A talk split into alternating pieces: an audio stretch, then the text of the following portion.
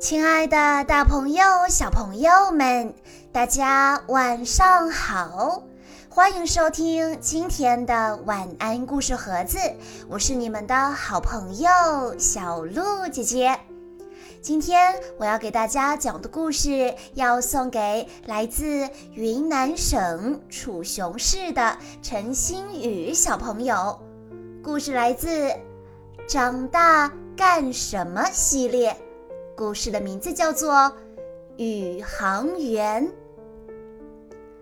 地球是人类赖以生存的地方，对我们来说，地球非常大；可对整个宇宙来说，它只是一个很小的星球。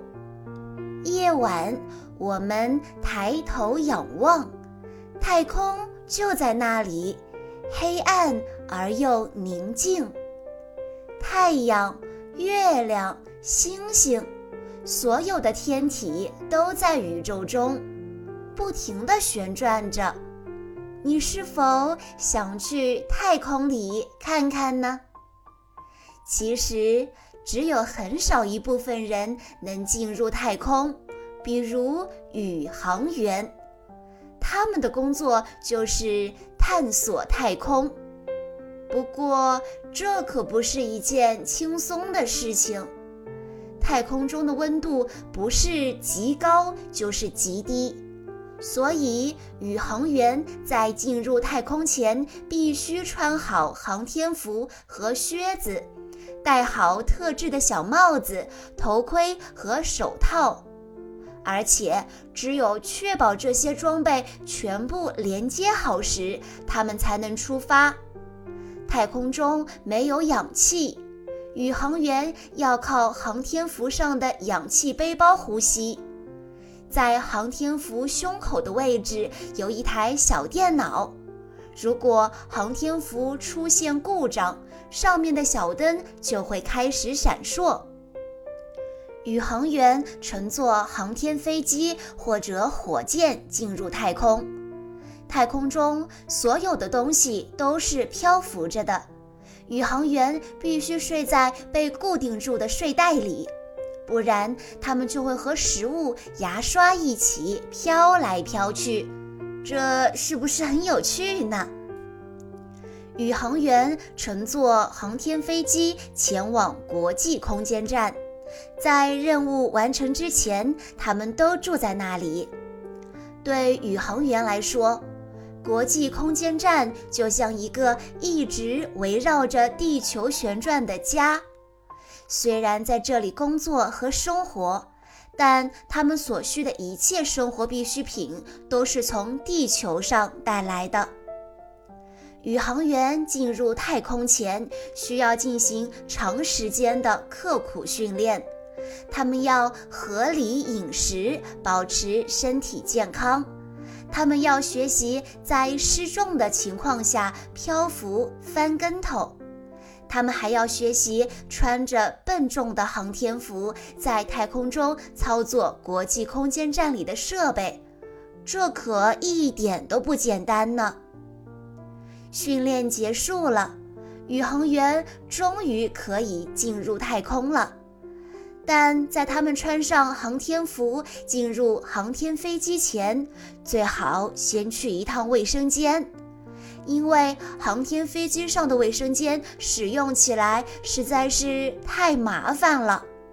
航天服里有许多隔层，可以帮助宇航员抵御寒冷和酷热。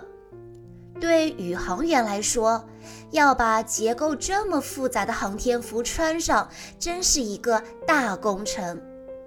一切准备就绪了，瞧，宇航员系紧了安全带，已经坐在航天飞机的座椅上了。升空前必须检查所有设备是否能够正常运转，引擎、燃料、电脑等等。只要有一个地方出现故障，宇航员就会面临巨大的危险。好在宇航员们都训练有素，足以应对各种突发状况。航天飞机的两侧各装有一个火箭助推器，这样航天飞机就能在助推器的推动下高速起飞，进入太空了。三、二、一，发射！不一会儿，航天飞机就会穿过大气层，进入黑暗的太空了。当航天飞机不再需要助推时，火箭助推器就会脱落，航天飞机会独自飞往国际空间站。当航天飞机到达国际空间站以后，需要将机身与国际空间站连接固定好，这样宇航员们就可以通过连接的管道进入国际空间站了。瞧，这里还有许多宇航员在工作呢，他们全都漂浮着，真好玩。如果宇航员在太空中有了新发现，他们会通过电脑将这些新发现传送给地球上的专家们。有时候，宇航员也研究自己，在太空中比在地球上容易饿吗？在太空中比在地球上出汗多吗？等等，很有意思，对吗？有时候宇航员需要走出国际空间站去做一些维修工作，他们穿好航天服，背上氧气背包，进入浩瀚的太空。背包中的氧气通向头盔，多亏了它，宇航员才能在太空行走时呼吸。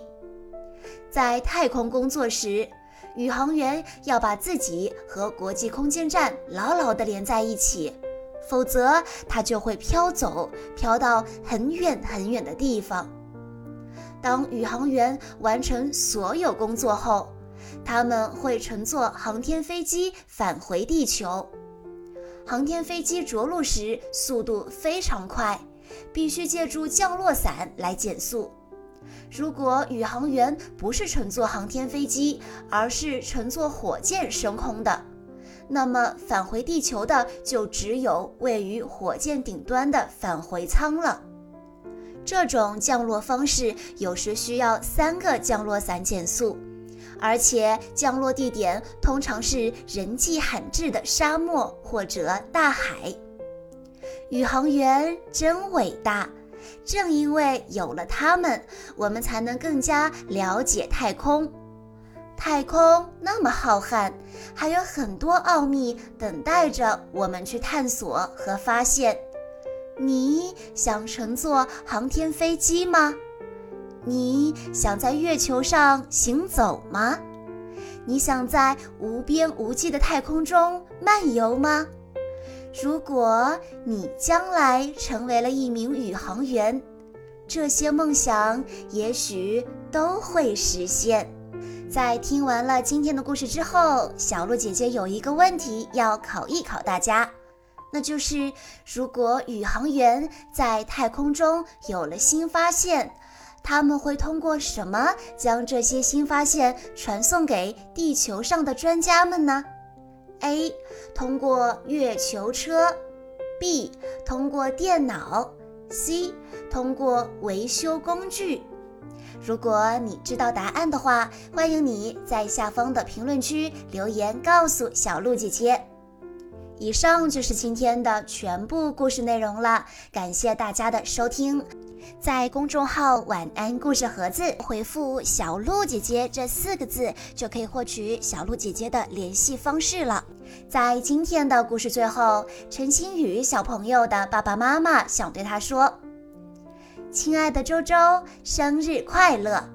不知不觉中，你已经五岁了。在过去的五年时间里，爸爸妈妈很高兴能见证你的每一刻成长。”看着你从一个羞涩粘人的小男孩，长成为一个善于表达、乐观开朗、说话算话的大哥哥，我们都替你高兴。现在的你每天都带着好多问题，总是问很多的为什么，我们很愿意和你一起探究答案。希望你能一直坚持做自己喜欢的事情，每天都过得幸福快乐。好了，亲爱的大朋友、小朋友们，我们下一期再见喽。